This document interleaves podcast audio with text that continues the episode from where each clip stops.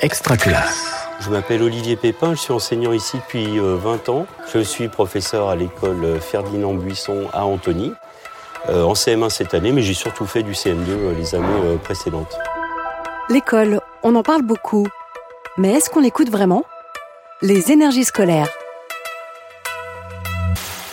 Le jeu, c'est toujours notre préféré. On adore toujours le jeu. Je joue beaucoup euh, moi-même, je suis un joueur euh, qui m'intéresse en plus vraiment à tout style de jeu. Voilà, les classiques comme au show, je fais un atelier échecs par exemple ici à l'école, euh, des études échecs que je mène aussi à la ludothèque d'Antony, pour qui je travaille depuis une quinzaine d'années environ. le milieu du jeu m'intéresse, je vais dans les festivals, les salons, pour moi et puis aussi maintenant pour le, pour le travail aussi avec mes jeux. Donc on travaille en atelier, ce sont des ateliers dédiés, alors certains sont complètement individuel en quelque sorte, avec un atelier pour euh, copier la leçon. Alors à chaque fois, on est dans les compétences de l'école, si on regarde les programmes, être capable de copier un texte sans se tromper euh, intégralement, pour ensuite pouvoir le relire et l'apprendre à la maison. Après, il y a un exercice d'application sur euh, souvent le même sujet. Le jeu, en général, on glisse toujours d'une manière ou d'une autre. Il y a toujours une notion derrière. Alors là, qui est exprimée un petit peu de manière moins explicite. Bon, là, c'est un jeu de vocabulaire, un peu d'imagination, de créativité. Et euh, comme on a travaillé, on a fini juste l'adjectif, mais toujours bon de réinvestir en permanence certaines choses. Il y avait un atelier poésie, et le rallye poésie, en fait, ça marche très bien, les enfants aiment beaucoup. Ils ne copient pas tous la même poésie. Donc quand euh, on, récite, on va entendre une vingtaine de poésies différentes. C'est intéressant toujours de, quand on arrive à faire au niveau pédagogique euh, des choses qui reviennent tout au long de l'année. On peut pas le faire pour tout, hein, mais on peut le faire avec orthophore, puisque orthophore, ce sont des difficultés euh, types qui ont été identifiées pour le CM1. Il y a des dictées que l'on crée, on peut ajouter aussi, euh, c'est l'idée de ce site, on ajoute aussi ses propres dictées. Mais c'est une manière d'aborder la dictée. En plus, orthophore permet d'alléger, puisqu'il n'y a pas tout à copier, pour des élèves qui ont euh, des difficultés à l'écrit de, différents, différents types. On adore, on adore les dictées, nous. Euh, celle sans orthophore, largement. Celle sans orthophore, pas spécialement celle-là, mais toutes. Et c'est très créatif en fait dans tous les sens du terme de, faire des ateliers parce que moi j'ai vraiment l'impression, ça fait peut-être 7-8 ans que je fais ça, mais j'en suis vraiment au début quoi.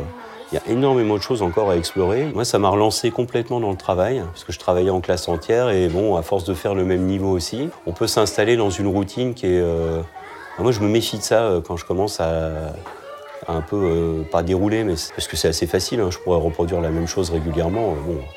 Et en fait, non, non, non, les ateliers, ça m'a relancé complètement, euh, d'abord sur moi, sur ma propre pratique, parce que je m'enregistrais beaucoup au début. Pour plus de préparation, il faut venir vraiment tôt le matin. Enfin, moi, je viens euh, quasiment à l'ouverture euh, ici de l'école, parce qu'il y a au moins 30 minutes d'installation. Et puis après, bon, rien n'est figé. C'est-à-dire, il y a des ateliers, parfois, je dis, bon, ça, ça n'a pas bien marché, c'est pas ce que je voulais. Et ben, parfois, le lendemain, je modifie un tout petit peu mon approche. Et puis, la prochaine fois, je fais autre chose. C'est jamais figé, c'est toujours un petit peu en, en évolution. Ça ressemble pas du tout aux ateliers du démarrage. Et je pense que dans quelques années, ce sera pas non plus ça. Euh, ce sera aussi très différent. Mais moi, ça m'a lancé dans le travail. Ça demande beaucoup plus, mais c'est plus précis.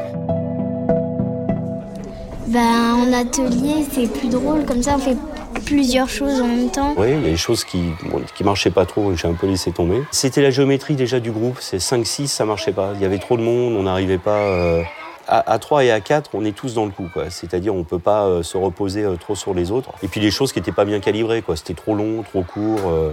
Il y a ça aussi, il faut arriver à doser. Bah, parce que là, en l'occurrence, moi j'ai deux ateliers.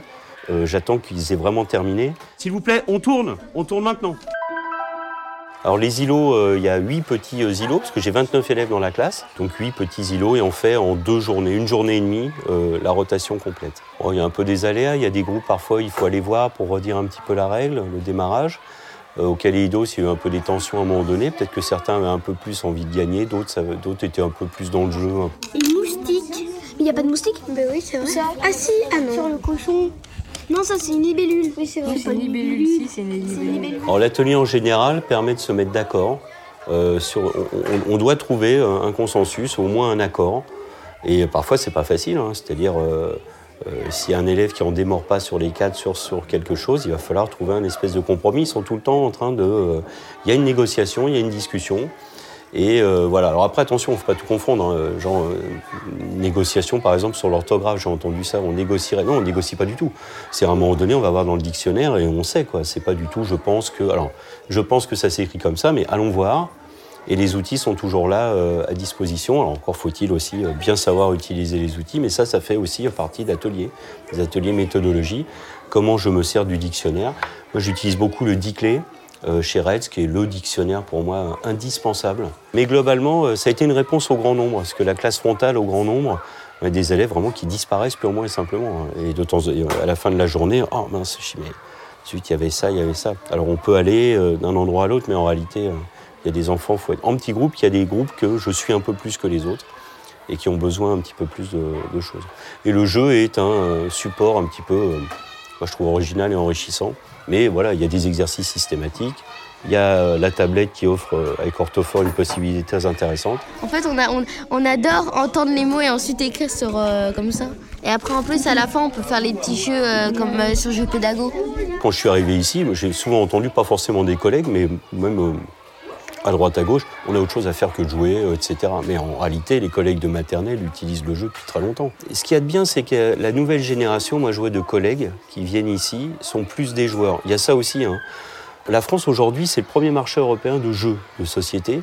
Ça n'a pas été le cas pendant des années. Moi, quand, j'étais plus jeune, euh, le jeu, c'était en Allemagne. Alors en Allemagne, encore aujourd'hui, une famille, euh, en général, achète 20 jeux par an.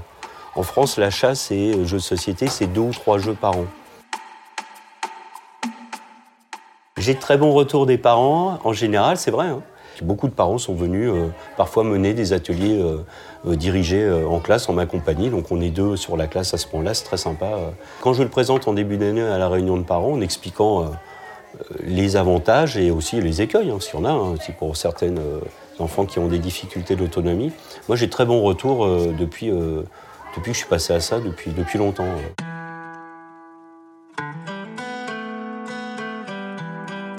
Je vais aller travailler en Louisiane l'année prochaine euh, au lycée français.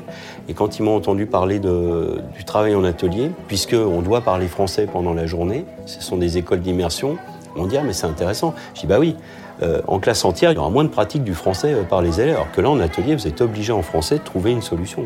J'abandonnerai pas le jeu, non, non, ça me paraît. je travaille comme ça tout le temps. Vous venez d'écouter un épisode des énergies scolaires. Si ça s'est bien passé, n'hésitez pas à laisser un avis sur votre plateforme d'écoute. À bientôt sur Extra Classe. Une production Réseau Canopé 2022. Extra Classe.